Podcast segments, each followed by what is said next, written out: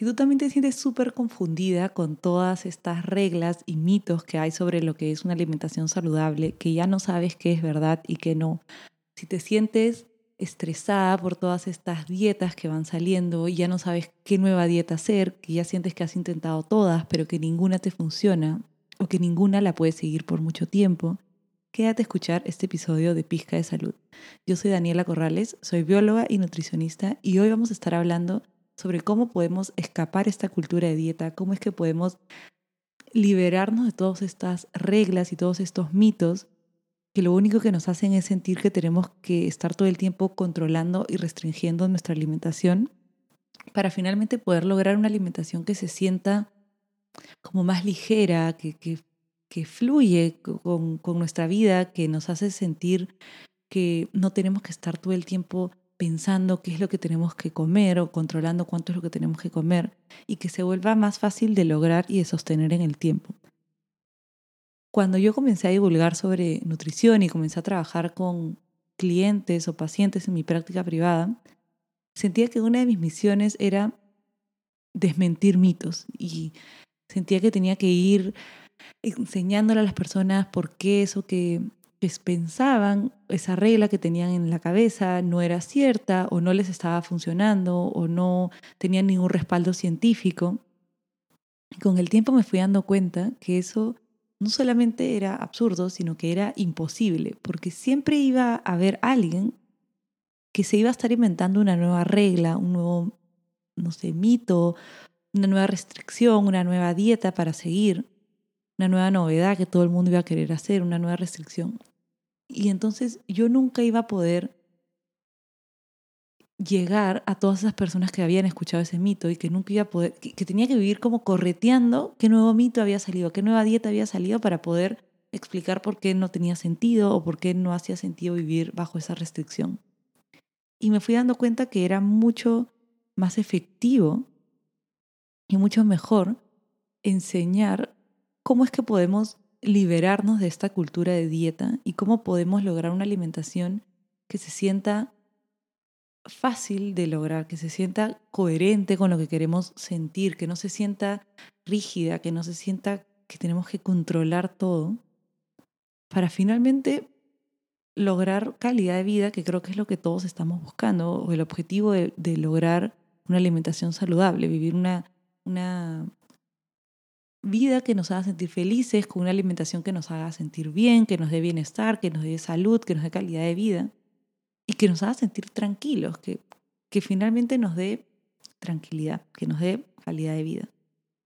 Y algo que yo siento que pasa ahora es que tenemos demasiadas alternativas, demasiadas ideas, sobre todo en redes sociales, de, de lo que hay que hacer. Esta cultura de dieta nos ha invadido con mil y un reglas que además son contradictorias, porque bueno fuese que estuviesen todas alineadas, son ideas que son contradictorias, de lo que está bien, de lo que está mal, de lo que tenemos que hacer, que si la fruta, que si el ayuno, que si la carne, que si mejor es la proteína vegetal, que si mejor esto sí, que si mejor esto no, que se nos hace un mundo. Esto lo que termina siendo es algo que se llama la paradoja de la elección. La paradoja de la elección se refiere a esta idea de que cuanto más opciones yo tengo, más difícil se me hace tomar una decisión. Cuanta más opciones yo tenga, yo tengo que comparar o analizar esas opciones. Y entonces me comienzo a sentir cada vez más como abrumada o agobiada o confundida por todas estas alternativas que voy teniendo, que se me hace muy complicado tomar una decisión que yo considero que es la adecuada. Por ejemplo, yo voy a un restaurante y me traen el menú y el menú tiene un montón de páginas y voy pasando las páginas y páginas y páginas de opciones y veo la página de los arroces y de las pastas, de las carnes, de los pescados, de los pollos, de las ensaladas. Y que entonces veo tantas opciones que no sé qué elegir. Y comienzo a comparar, de repente quiero esto, o de repente esto se ve mejor, de repente esto lo cocinan mejor acá, o de repente esto es mejor. Y comienzo a sentir que la decisión, que tomar una decisión se vuelve mucho más complicado, porque tengo que comparar cada plato con otro. versus que voy a un restaurante y me traen un menú con cinco opciones. Y entonces para mí se hace muchísimo más fácil tomar una decisión porque puedo descartar claramente cuáles son las que no me gustan, cuáles son las que de repente sí me llaman la atención, dejo una para la próxima vez que vengo y elijo cuál es la que quiero ahora. Lo mismo pasaría si, por ejemplo, yo quiero pintar mi pared de color blanco. Y entonces voy a la tienda y le digo a la persona, por favor, enséñame todos los tonos de blanco que tú tengas. Y me saca 20 tonos de blanco. Y entonces se me hace un mundo porque tengo que elegir la mejor opción. ¿Cuál es el mejor tono de blanco para mi casa? Y comienzo a comparar este con este, este con este, este con este. Y entonces no sé cuál elegir versus ir a la tienda y, que me saquen dos tonos de blanco y me digan esta es la opción 1 y la opción 2. Se me va a hacer muchísimo más fácil si es que solo tengo dos opciones para elegir. Lo mismo pasa con la alimentación y con la nutrición. Tenemos tantas reglas, tantos mitos, tantas corrientes que se nos comienza a hacer un mundo en la cabeza sobre qué es lo que tenemos que elegir. Porque además queremos elegir bien, no nos queremos equivocar en esta elección, porque sentimos que nuestra salud depende de esta elección. Y entonces ahí es cuando tenemos la sobrecarga de elección. Que terminan saturándonos, que nos terminamos sintiendo estresadísimos por tener que tomar una decisión, que prefiero no tomar una decisión. Prefiero quedarme donde estoy, porque por lo menos donde estoy lo conozco y tan fatal no es. Por más de que yo sé que tengo cosas que mejorar, cosas que yo quiero cambiar, cosas que de repente quiero, quiero cambiar de mi alimentación, pero como no sé cuál es el siguiente paso, no, sé, no quiero equivocarme en el siguiente paso y además tengo miles de opciones donde puedo dar el siguiente paso, que prefiero no actuar. Y esto se llama parálisis por análisis, es decir, me paralizo porque me quedo analizando todas las opciones que tengo y entonces no tomo ninguna acción. Y si no tuviésemos tantas reglas, tantas dietas, tantos mitos, tantas expectativas de lo que de, cómo es que nuestro cuerpo se tiene que ver y que tenemos que encajar en este estándar de cuerpo, este canon de belleza, como querramos llamarlo, nosotros sabríamos exactamente qué comer y cuánto comer. Esto se llama alimentación intuitiva. Alimentación intuitiva es algo con lo que nosotros nacemos. Y es tan fácil como mirar a un bebé. Un bebé cuando nace sabe exactamente cuándo es que tiene que comer y cuándo es que quiere dejar de comer, cuándo es que ya para de comer. Y no importa qué tantas, eh, no sé, avioncitos, maracas, soniditos, muecas uno le haga, ese bebé no va a comer más porque ya no quiere comer. Y más bien cuando vamos creciendo es que vamos perdiendo esta, este como conocimiento innato o esta sabiduría con la que nacemos, porque comenzamos a guiarnos de las reglas que existen en nuestro entorno y ya no tanto en esta alimentación intuitiva, en esta intuición o este conocimiento con el que nacemos. Y comenzamos a desconfiar de este conocimiento innato o de esta sabiduría porque comenzamos a confiar en estas reglas que nos rodean reglas de horarios de comida, reglas de cuánto es lo que hay, comer, hay que comer, reglas de qué es lo que hay que comer en cada comida. Mientras que alimentación intuitiva es confiar en nuestras señales de hambre. La alimentación intuitiva nos enseña a ser capaces de reconocer cuando tenemos hambre y de respetar esa señal de hambre y de comer cuando tengo hambre y que no tengo que estar pensando, no, pero es que todavía no es la hora que yo, normalmente como, entonces mejor me espero. No, pero si acabo de comer hace un rato, ¿cómo es posible que tenga hambre de nuevo y sentir culpa por querer comer? Entonces mejor, mejor no como, mejor me tomo un vaso de agua. Y eso es tan fácil como compararlo con, con, cuando tenemos ganas de orinar, por ejemplo. Cuando queremos hacer pila, nadie está pensando que si hace, pero si se pila hace una hora, entonces ¿por qué quiero ir de nuevo? estará mal. No simplemente tienes las ganas de ir y vas al baño y orinas o haces pila. Y no estás pensando tanto. Lo mismo pasa con la comida, solamente que tenemos tantas reglas que cuestionamos y entonces nos desconectamos de esta intuición, de este conocimiento, de esta sabiduría con la que nacemos. Alimentación intuitiva también es poder reconocer cuando estamos satisfechos y cuando ya no queremos seguir comiendo.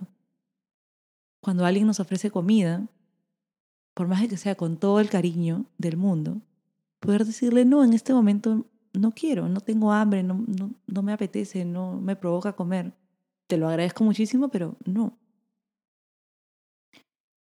Es también reconocer que de repente me sirven un plato de comida y yo me puedo sentir satisfecho al 80% de ese plato y quiero dejar 20% de ese plato de comida porque no tengo ganas de seguir comiendo.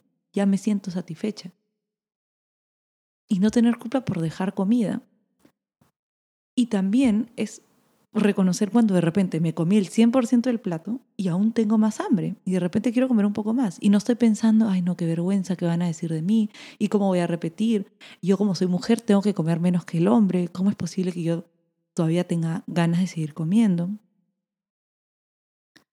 Y entonces es realmente conectar con estas señales de hambre y saciedad y de respetarse, es decir, comer cuando tengo hambre y dejar de comer cuando no tengo hambre. Y hay acá un jugador importante que son los ultraprocesados, porque los ultraprocesados están diseñados para alterar estas señales de saciedad, porque son alimentos que son hiperpalatables, es decir, generan muchísimo placer a nivel de nuestro paladar, en nuestra boca, y entonces es mucho más difícil que nosotros conectemos con nuestras señales de saciedad. Entonces, cuanto más ultraprocesados hayan en nuestra alimentación, más difícil se nos va a hacer poder conectar con estas señales de hambre y de saciedad. Que esto no quiere decir que nunca más en tu vida te vas a poder comer un ultraprocesado, para nada. Pero es poder elegir de manera consciente cuántos, cuánto de estos alimentos quiero tener en mi, en mi alimentación, en mi día a día, porque sé el efecto que tienen, que me van a desconectar de mis señales de hambre y saciedad. Alimentación intuitiva también es reconocer que hay emociones o, reconocer que la comida no me va a solucionar una emoción y es tener la capacidad de enfrentar una emoción sin tener que recurrir a la comida y tener otras herramientas que no sean la comida para lidiar con una emoción. Es decir, si me siento cansada, triste, ansiosa, frustrada, saber que la comida no va a solucionar mi ansiedad, mi tristeza, mi frustración. Y también es tener la capacidad de decir, ok, de repente me siento así y necesito un confort y voy a buscar la comida para darme ese confort, pero es hacerlo desde la conciencia.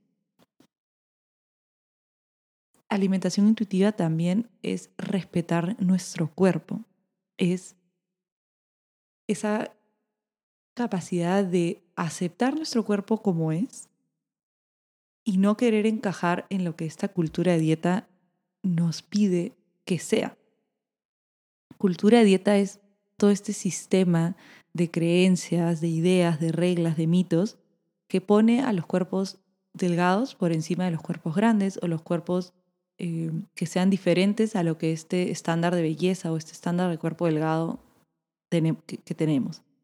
Entonces, eh, cultura de dieta es todo este sistema de reglas, de mitos, de restricción, de control, que nos encaminan, entre comillas, porque no es verdad, a, alcanzar este cuerpo, a este ideal de cuerpo delgado. Y entonces es esta promesa de que si yo sigo todas estas reglas, yo voy a alcanzar este cuerpo delgado, cuando eso no es cierto.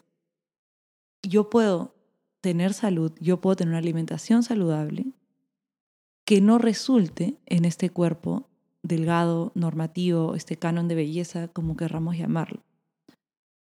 Y alimentación intuitiva es justamente ese respeto a nuestro cuerpo, es aceptar que yo puedo tener una alimentación saludable y que eso no es una garantía de que mi cuerpo se va a ver de cierta forma y que eso está bien, porque la diversidad corporal existe, los cuerpos se ven distintos. Tenemos tamaños diferentes de cuerpo, alturas diferentes, narices diferentes, piernas diferentes, brazos diferentes, eh, no sé, caderas diferentes, potos diferentes. O sea, es normal que tengamos diversidad de cuerpos. Y entonces es aceptar y respetar que yo puedo llevar una alimentación saludable, un estilo de vida saludable y que no va a terminar en un tipo de cuerpo eh, delgado o en un tipo de cuerpo eh, que encaje en este estándar de belleza o que se vea igual al de la persona del costado. Y además este respeto a nuestro cuerpo también pasa por hacer, por tener un movimiento consciente, es decir, hacer ejercicio desde lo hago porque me hace bien, lo hago porque me hace feliz, lo hago porque tengo ganas de hacerlo, porque cuando lo hago me siento contenta, porque me siento con energía, porque es coherente con lo que quiero para mí. Y no lo hago porque tengo que quemar las calorías de lo que me comí, o me tengo que ganar la pizza, o ya viene el fin de semana y voy voy a, a comer más, entonces me tengo que ganar lo que voy a comer el fin de semana. Porque todas estas ideas son ideas de la cultura de dieta, de tengo que compensar, tengo que quemar lo que voy a comer. Y es poder elegir el, el ejercicio que yo quiero hacer en cada momento según lo que me llame la atención en cada momento y que esto va a poder variar en el tiempo. Es decir, puedo hacer pilates y después quiero probar boxeo y después quiero probar corriendo, a veces nadando, a veces montar bicicleta. Y que yo puedo hacer diferentes tipos de movimiento que se sientan bien y que me hagan sentir bien. Y que esto no quiere decir que voy a, mágicamente todos los días levitar de mi cama y la ropa de deporte que se me, casi que se me va a poner encima del cuerpo sin, sin pensarlo y mágicamente voy a estar todos los días montando mi bicicleta. O sea, eso no va a pasar. Que van a haber días que vas a tener flojera, que de repente vas a necesitar algo de disciplina para poder eh, ser coherente con, con ese movimiento que tú quieres hacer y que después vas a estar agradecida por la decisión que tomaste. Y finalmente va a resultar en que te vas a terminar sintiendo muy bien con la decisión que tomaste de ir a hacer ejercicio. Y ese ejercicio, esa actividad que hiciste va a servir un propósito de bienestar, de calidad de vida para ti. Entonces, esta cultura de dieta lo que hace es justamente alejarnos de todo lo que la alimentación intuitiva es. Porque nos comenzamos a guiar de todas estas reglas inventadas y dejamos de escuchar lo que nuestra intuición nos está diciendo.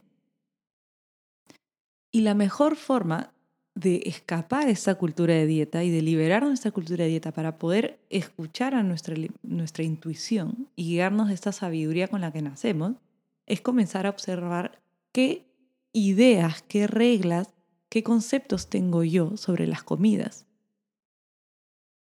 Y tratar de identificar qué reglas he ido adoptando yo como ciertas. Porque no todo lo que yo pienso es verdad. Entonces, ¿qué reglas tengo yo sobre comer, sobre qué comer, sobre cuánto comer? Y es un ejercicio que uno puede literal escribir en un papel o escribir en el celular o en, un cuaderno. Todas estas reglas que se nos van viniendo a la cabeza a lo largo de un día, de una semana, de un mes, para poder comenzar a identificar qué, qué creencias tengo yo sobre la alimentación y dónde es que las escuché. Es decir, eh, de repente me doy cuenta que yo le tengo miedo a la fruta después de las 5 de la tarde. De repente me doy cuenta que le tengo miedo a ciertas frutas. De repente me, me doy cuenta que le tengo miedo a la fruta en general. Y comenzar a pensar, ¿por qué? ¿Dónde es que escuché esta idea? Y así con todos esos conceptos y reglas que uno tiene de la alimentación, de horarios de comida, que, de qué es lo que se tiene que comer en cada comida, cuánto es lo que yo tengo que comer, cuándo es que yo tengo que comer. Si tengo de repente, si me guío de horarios rígidos, si pasada tal hora me da miedo comer, si es que tengo que esperar a que sea tal hora para comer. Y entonces comenzar a ver todas estas ideas y creencias que yo tengo.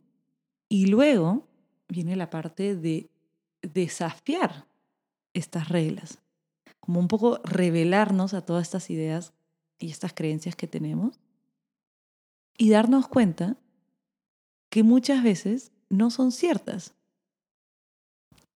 Y no solamente que no, que no pasa nada malo cuando rompemos estas reglas nos revelamos a, a estas reglas, sino que a veces pasan cosas buenas. Es decir, comenzamos a justamente tener esta sentir esta ligereza de poder elegir según lo que en este momento yo quiero elegir y comenzamos a conectar con nuestra intuición. Porque cuanta más rigidez yo le ponga a mi alimentación, cuanto más control yo le ponga a mi alimentación, menos voy a poder escuchar a mi intuición. Porque más voy a estar escuchando a estas reglas, a este, no sé si queremos llamarle como policía de dieta. Más voy a estar escuchando al policía que a mi intuición. Y una forma fácil o una forma efectiva de darnos cuenta si todavía hay reglas en nuestra cabeza sobre la alimentación, si todavía estamos inmersos en esta cultura de dieta, es hacernos la pregunta si es que sentimos culpa o vergüenza o remordimiento de algunas de las decisiones que tomamos sobre nuestra alimentación. Entonces, si yo todavía siento culpa o vergüenza o remordimiento o miedo de comer fruta a las 8 de la noche, entonces quiere decir que todavía hay una regla ahí que tengo que trabajar, que tengo que revelarme y demostrarme que no tiene ningún sentido, que es absurda esa regla.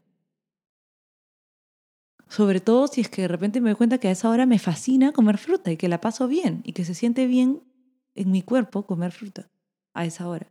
Porque por supuesto que no estás obligada a hacerlo. Pero si es que es algo que te das cuenta que te funciona, que te hace sentir mejor, que te libera de tantas reglas, entonces, ¿por qué no?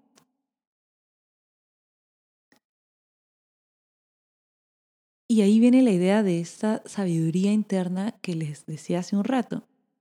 Todos nacemos con, esta, con este conocimiento innato de lo que queremos comer y de poder escuchar cuánto es lo que queremos comer en cada momento, pero esto se va perdiendo. Yo hace unas semanas conocí a una, a una chica que me dijo que ella nunca había, una, una chica de mi edad, y que me dijo que ella nunca había hecho una dieta y que ella nunca había ido a un nutricionista. Y a mí me pareció increíble porque es súper raro y es difícil encontrar a alguien que no esté como inmerso en esta cultura de dieta y que no esté guiado o sesgado por todas estas reglas de alimentación y de dietas y, y, de control y de rigidez y de miedos.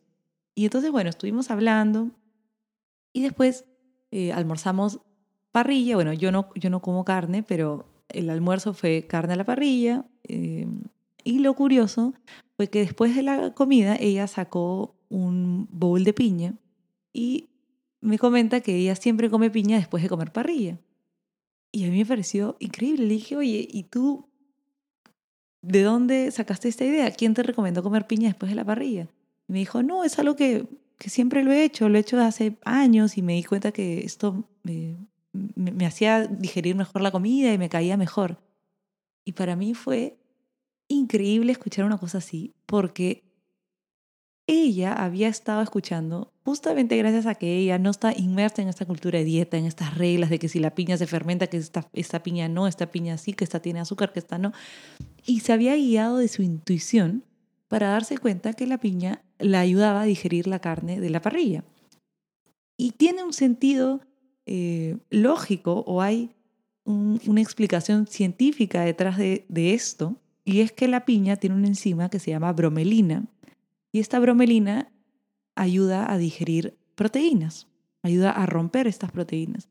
Y entonces, esta piña que ella se había dado cuenta que le encantaba comer de postre, después de la parrilla, porque también le pregunté si la comía después de otras comidas y me dijo, no, es cuando como carne a la parrilla, la estaba ayudando a ella a digerir esta carne que es de difícil digestión.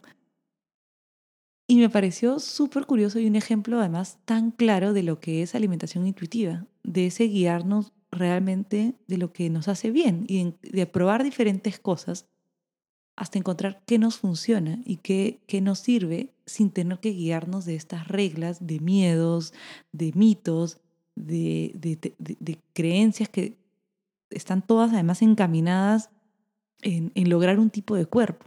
Y entonces si otra persona e, estuviese inmerso en, en una cultura de dieta, en todas estas reglas de alimentación, estaría pensando que si la fruta se va a fermentar, que si la piña engorda, que si la piña tiene azúcar, que si la piña era piña golden, entonces tendrá azúcar añadida o no, y que si la fruta será mala, que si la fruta es mejor solo en el desayuno, que si ya eran más de las 3 de la tarde, entonces esa fruta se iba a convertir en azúcar y en grasa. para ella esas reglas no existían. Simplemente era su intuición que le estaba funcionando y que además tenía un sentido científico detrás. Y ella, bueno, se lo expliqué y por supuesto que no tenían ni idea.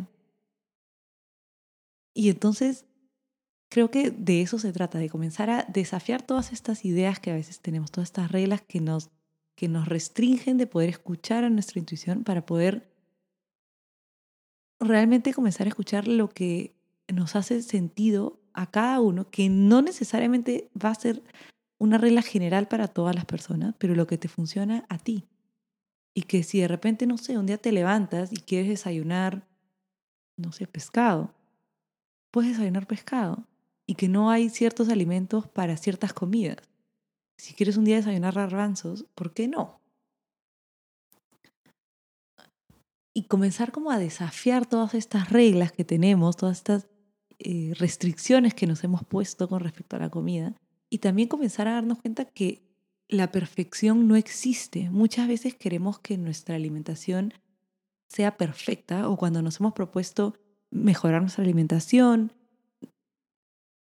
nos vamos al todo o nada. Y nuevamente esto es cultura de dieta. Esta cultura de dieta nos ha enseñado a que cuando estoy haciendo una dieta, todo tiene que ser perfecto, lo tengo que hacer al 100% perfecto, tengo que tener todo medido, todo pesado, exactamente lo que dice, o ya sea la revista, o lo que dice el menú de mi nutricionista, o lo que dice la dieta de mi amiga que me pasó, o lo que dice esta persona en sus redes sociales.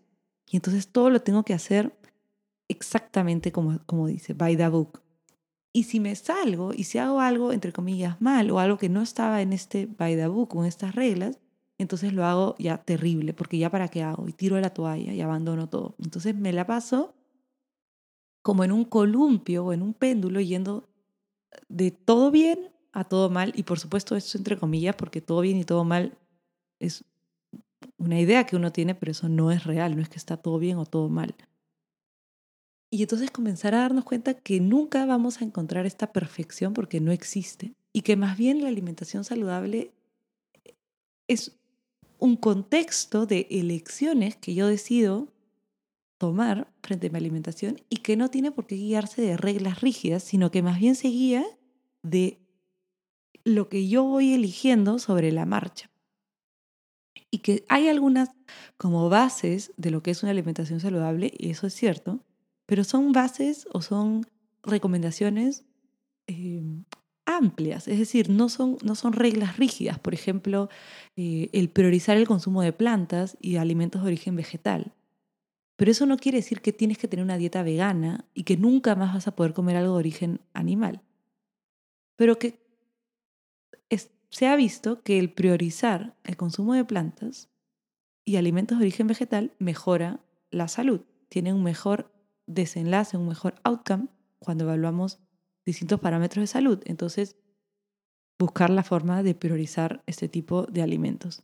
Minimizar el consumo de alimentos procesados, o perdón, ultraprocesados, por lo que les expliqué hace un rato, que son alimentos que están diseñados para alterar o para saltarse estos mecanismos de reconocer saciedad. Son alimentos que son ultra palatables o son hiperpalatables, hipercalóricos, no tienen un, buen índice de saciedad. Entonces, minimizar el consumo de estos alimentos y elegir cuánto es lo que yo quiero tener de estos alimentos en mi alimentación. Que no quiere decir que no los puedo comer nunca más en mi vida y que tengo que restringirlos y que tengo que sentir culpa el día que los coma. Simplemente el minimizarlos y saber que pueden entrar en mi alimentación, pero que no van a ser los protagonistas de mi alimentación. Es evitar el sedentarismo, es el moverme desde el respeto a mi cuerpo, el moverme para sentirme bien, el evitar estar todo el día sin moverme, de repente incluir eh, eh, entrenamiento de fuerza, entrenamiento también eh, cardiovascular, el evitar estar sentada por muchos, por largos periodos de tiempo, pero hacerlo desde, desde el autocuidado, desde, oye, esto me hace sentir bien, me siento feliz cuando termino de hacer esto, este es el ejercicio que me gusta. Y no hacerlo desde cuál va a quemar más calorías, desde, tengo que cerrar el círculo de mi Apple Watch y todavía no he dado tantos pasos y tengo que hacer 8.000 o 10.000 pasos como sea. Porque pueden haber días que, que quieres descansar y haces 100 pasos al baño y a regresar a tu cama y no pasa nada. Porque la idea es hacer las cosas desde lo que es coherente y lo que es como intuitivo, desde el, desde el querer hacer las cosas. Y de repente hay días que te provoca hacer tres horas de ejercicio, porque ese día tenías más energía, más ganas de correr, de caminar y tal. Y entonces también está bien. porque era lo que era coherente para ti y no estar pensando que lo estoy haciendo porque tengo que ganarme la comida el fin de semana, porque comí mucho. Simplemente porque es lo que me provoca hacer, porque tengo la energía para hacerlo, porque me siento contenta haciéndolo. También es cuidar calidad de sueño, cuidar horas de sueño, higiene de sueño, porque el, el sueño, el descanso es un pilar importantísimo de la salud también. Entonces cuidar el entorno en donde estoy durmiendo, si es que hay luces, si es que hay olores, si es que hay algo que me incomoda, cambiarlo para poder tener un mejor espacio para descansar. Y algo importantísimo para poder escapar esta cultura de dieta y todas estas reglas que tenemos sobre alimentación es que tenemos que comenzar a ver el cambio como algo que nunca va a acabar. Si nos ponemos a pensar, las dietas siempre tienen un final las dietas siempre están divididas como en etapas, como etapa 1, 2 y 3. Eh, esta es la, etapa más rígida, de ahí incluimos esto y ahí es, y, siempre tienen como, como una fecha de fin. Porque claro, son cosas tan rígidas que nadie puede sostener por mucho tiempo y entonces tienen un final. O si no, el final es cuando ya nosotros no podemos aguantar más de tanta restricción y las abandonamos. Y entonces más bien comenzar a ver esto como algo a largo plazo, como no es una dieta, no es, no es algo que yo estoy haciendo de, de manera rígida, sino es algo que estoy haciendo como parte de, de mi identidad, de como parte de quién soy, como un cambio para el resto de mi vida, que no quiere decir que lo que hago hoy día lo voy a tener que repetir por el resto de mi vida. Pero el concepto se va a quedar conmigo por el resto de mi vida. Y hacer las paces con que son cambios para siempre. Y que si yo quiero cambiar mi alimentación, cambiar mi estilo de vida, tengo que hacer estos cambios para siempre. Porque de nada sirve que una semana entera coma ensalada y nunca más vuelvo a comer una verdura. O que una semana entera me voy al gimnasio y nunca más vuelvo a hacer ejercicio. Que tienes que ir al gimnasio por el resto de tu vida. Si es que no te gusta, para nada. Puedes buscar otros ejercicios que te guste hacer, otro movimiento que te guste hacer. Y lo mismo para la comida. Si es que te das cuenta que odias la lechuga, que detestas masticar lechuga, no tienes que comer lechuga, no pasa nada. Hay otras verduras que puedes cocinar, combinar, cocinar de diferentes formas, combinar sabores, combinar verduras, combinar texturas. No, no se tiene que ver como algo estandarizado por el resto de tu vida. Pero sí que va a haber un cambio como de identidad y que, lo, y que soy capaz de verlo a largo plazo, no para el próximo sábado o para el matrimonio de mi amiga tal, cuando uno cambia este horizonte de tiempo y es capaz de verlo como algo a largo plazo, como algo que voy a hacer para cambiar el resto de mi vida, entonces los cambios chiquitos, los cambios como estos pequeños pasitos que uno va dando para mejorar su salud, se dejan de ver absurdos. Cuando uno comienza una dieta, uno como que quiere cambiar todo y vas y, haces las compras tal cual como dice el papelito y haces las recetas y sigues el esto y el otro y estás todo como em, cambiando todo, ¿no? Y tengo que ir al gimnasio y también tengo que cambiar mi comida y también voy a tomar agua y también voy a dormir temprano y es como mil cambios que uno quiere hacer. Y claro, al final lo terminas abandonando y no haces, no haces nada por, más que por una semana, dos semanas. Y cuando uno ve el cambio a largo plazo, los cambios chiquitos comienzan a hacer más sentido, porque entonces, ok, quiero mejorar mi hidratación. Entonces solo me concentro en mi hidratación. Y como esto es por el resto de mi vida, tengo tiempo para después ocuparme de otras cosas. Y hoy mi prioridad es mi hidratación. Y entonces me concentro en tomar más agua, en de repente cómo me funciona mejor eh, el hidratarme. Entonces de repente pruebo con un termo de agua, de repente pruebo con infusiones, pruebo poniéndome recordatorios, pruebo poniéndome alarmas y pruebo de distintas formas hasta encontrar la que me funciona a mí. Y después probaré, una vez que ya tengo el tema de la hidratación más o menos resuelto, he encontrado algo que me funciona, algo que, me sirve, que me es coherente, que me ayuda a mantenerme hidratada, entonces busco una nueva cosa.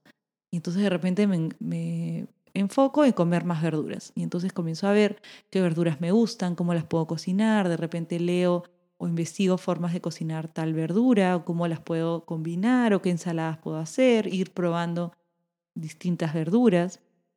Y una vez que ya tenga eso resuelto, probaré eh, la cantidad de proteína. Entonces veo qué alimentos tienen proteína, qué cantidad me funciona mejor, cómo me siento más cómoda. Y una vez que tenga eso resuelto, paso a la siguiente cosa. Y así, porque no es algo que tengo que resolver para mañana. Es algo que yo estoy decidiendo hacer por el resto de mi vida, es parte de mi identidad. Y entonces ahí es cuando realmente vamos a tener los cambios, cuando realmente vamos a poder disfrutar del bienestar de una alimentación saludable, de, la calidad de vida que una alimentación saludable nos da. Y algo súper importante es que la única forma de lograr esto a largo plazo, de cambiar esa identidad, es que la motivación tiene que ser interna, tiene que ser una motivación que uno hace por uno mismo.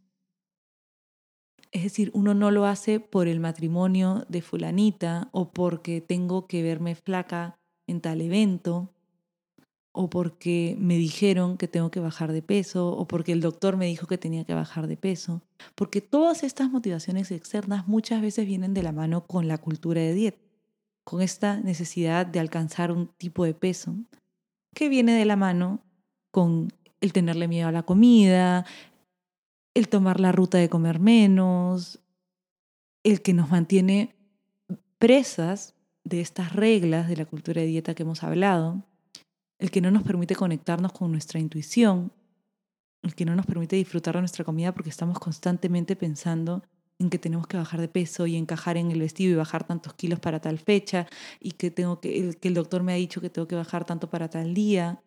Y entonces se hace con una motivación externa no es, no es algo que yo realmente quiero para mí o que realmente he interiorizado como un objetivo para mí entonces es importante que la motivación sea interna. Y esto también es importante para cuando nosotros queremos recomendarle a alguien hacer un cambio de hábitos. Llevarlo, por ejemplo, a, a un nutricionista. Si es que la persona no quiere ir o no quiere hacer el cambio, no importa qué tanto uno le diga que haga el cambio, o que tenga que hacer el cambio, o que el doctor se lo diga, o que se lo diga quien sea que se lo diga, si uno no tiene la motivación interna y realmente las ganas de querer cambiarlo, el cambio no se va a dar de forma sostenida.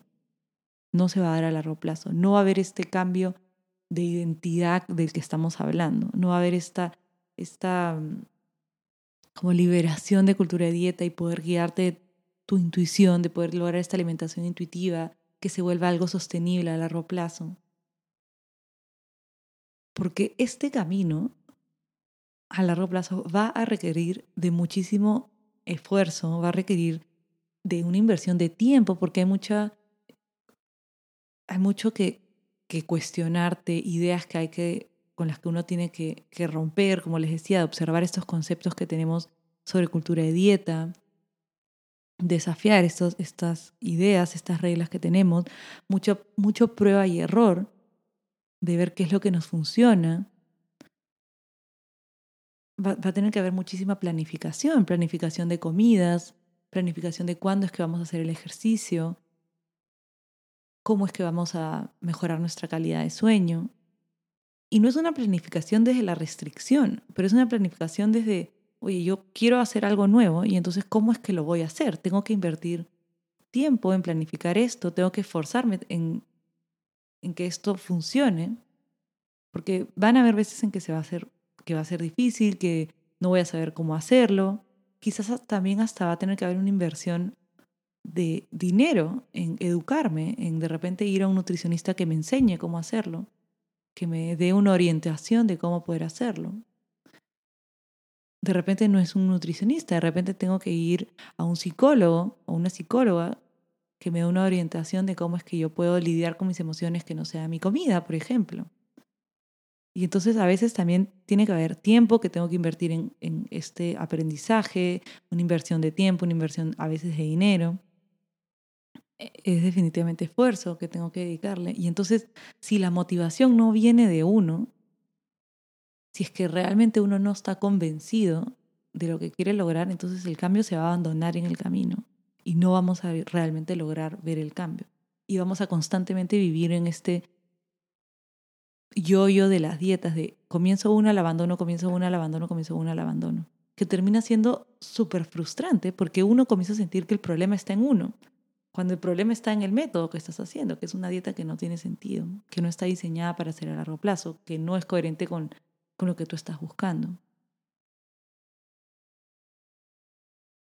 Entonces, es un trabajo realmente de largo plazo, que no quiere decir que, que va a ser de largo plazo el, el vivir en una cultura de dieta, pero sí es cierto que no es algo que pasa de un día para otro, porque son ideas y creencias que tenemos muy dentro nuestro, son ideas con las que hemos crecido y así nos hemos educado. Entonces es un trabajo de desaprender, de cuestionarnos y de volver a aprender. Y definitivamente es algo que toma mucho tiempo, que toma trabajo, que toma esfuerzo, que toma, eh, que a veces hasta es eh, doloroso porque tenemos que dejar ir ideas que teníamos y también a veces da miedo porque tenemos tan, eh, en, como tan interiorizadas estas reglas que nos da miedo revelarnos y desafiar estas reglas, desafiar este como policía de la cultura de dieta.